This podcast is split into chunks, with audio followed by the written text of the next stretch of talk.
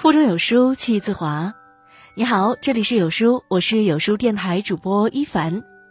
今天要和你分享的这篇文章呢，非常有意思，来自于火星主妇，说出了很多妈妈的心里话。名字叫做《当妈后，我重新接受了九年制义务教育》，到底是怎么回事呢？让我们一起来听。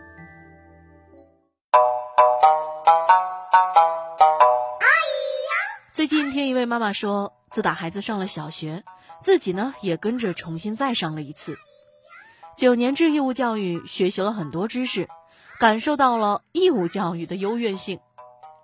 今天我们就采访了一位重新接受九年制义务教育的妈妈，来听听她振奋人心，事实上是催人泪下的心得体会吧。您的孩子多大了？三年级了。接受义务再教育三年，您是什么感受呢？我的整个知识结构发生了巨变。刚开始，我对语文的运用仅仅是拼音打字，英语就会一句经典对话：How are you? Fine, thank you. And you? 数学呢稍微好一点，都是上大某宝买东西练出来的。而如今的我，文能写各种作业，武能做广播体操，既能背唐诗宋词，又能解鸡兔同笼。哎，上次单位去泰国旅游，我还能给大家当翻译了呢。这听上去真的很棒棒啊！请问您是一开始就下定决心和孩子一起学习的吗？不是的，我哪有这觉悟啊？这还不是孩子天天用学习成绩刺激我，终于把我拉入了学苦海呀！曾以为孩子上学就轻松了，教学的事儿可以交给老师了，后来才知道世界上最远的路是知识进入孩子脑袋的路。为此，我只好重新踏上九年制义务教育的路。一般你是怎么学习的？从孩子的错误中学习，他笔画写错了，我就要教他正确的；他英语发音错了，我就得给他纠正对了呀。孩子越是成绩差，当妈越要本领大。嗯，那如果遇到不会的问题怎么办？学呗，问老师，查资料，多买几本教辅书。小学问题难不倒，对教辅如数家珍的老母亲最有排面。哎，我们家长之间也会互相帮助，有问题就发群里，大家一起讨论嘛。而且每一个家长群里都必定潜伏着一个学霸妈妈，维持群里的学习热潮不消退。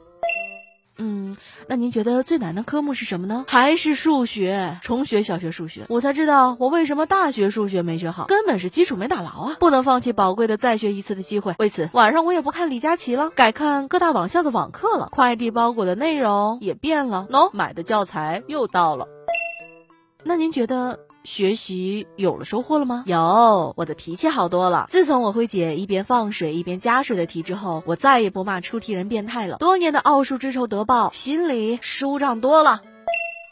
嗯，那您还有其他值得推荐的学习方法吗？有的，有的，就是给孩子录像打卡，一首古诗或者课文，孩子在镜头前背个十七八遍，咱们在镜头后听也听会了。我就是这样背会了唐诗宋词三字经、论语庄子弟子规，每一个经典的背后都是几个 G 的手机视频呢。听上去真的挺辛苦的，不辛苦，就是占手机内存，因为啥都要拍，背古诗、读英语是基本操作，还要拍洗袜子、洗碗这种家务作业，还有啊，跳绳、拍球、立位体前屈等体育作业。哦，那除了文化知识的学习之外，还有其他收获吗？有，太有了！一年级的时候有个跳绳作业，每天回家要跳绳三百个，我就带着孩子跳啊，他跳三百，我跳一千，开学一个月我就瘦了五斤。您真的是太自律了！只要是学校要考核的项目，我们在家那是坚决贯彻执行，绝对不让孩子在班上丢人。只可惜后来我又胖了。哎，为什么呢？因为每次辅导孩子作业吼累了，我都要叫点外卖压压惊。陪娃学习太辛苦，多吃外卖来进补喽。哦，那心情上有什么改变吗？变得更淡然了。简单来说，上学就是一个一步到位，认识到自己的孩子就是个普通人的过程。幼儿园的时候看孩子呢，母爱滤镜浓厚，觉得他干啥啥行。上了小学才知道，谁都比他行。啊，这可真是挺扎心啊！嗨，为这事儿我也没少埋怨过他爸。是爸爸对学习不上心吗？哎，别提了，宇宙一天不毁灭，爸爸就不管作业。他不管作业就算了，还动不动说辅导个作业，你发什么火？你说说，这不是破坏革命成果吗？看来爸爸真的是学习路上最大的绊脚石了。嗯，要不是他基因的掺和，我儿子起码考试能多拿五分。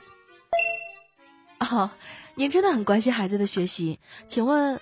为啥不交给托管和家教呢？还不是为了省钱嘛！再说，也想通过自身努力给孩子树个榜样。只要功夫深，铁杵磨成针，妈都能学会，你也一定成。陪孩子写作业就像种庄稼，相信现在为孩子的付出，肯定能换来成绩的提升。再说了，我的射程估计也只能是九年制义务教育之内了。九年以后，我也只能按时给孩子交学费，然后端茶倒水喽。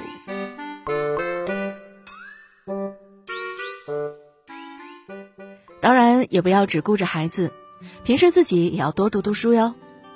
林青霞年轻时曾是国民女神，而作家琼瑶却说：“如果你了解林青霞的爱情，再读我的书，便会觉得索然无味。”我们一直以为被命运眷顾，一路顺风顺水走过来的林青霞，究竟是经历了怎样的人生呢？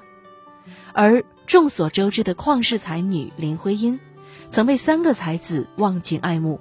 为何还能被骂上了热搜？点击文末往期干货，我们一起来看一看林徽因、林青霞到底经历了什么。在这个碎片化的时代，你有多久没读完一本书了？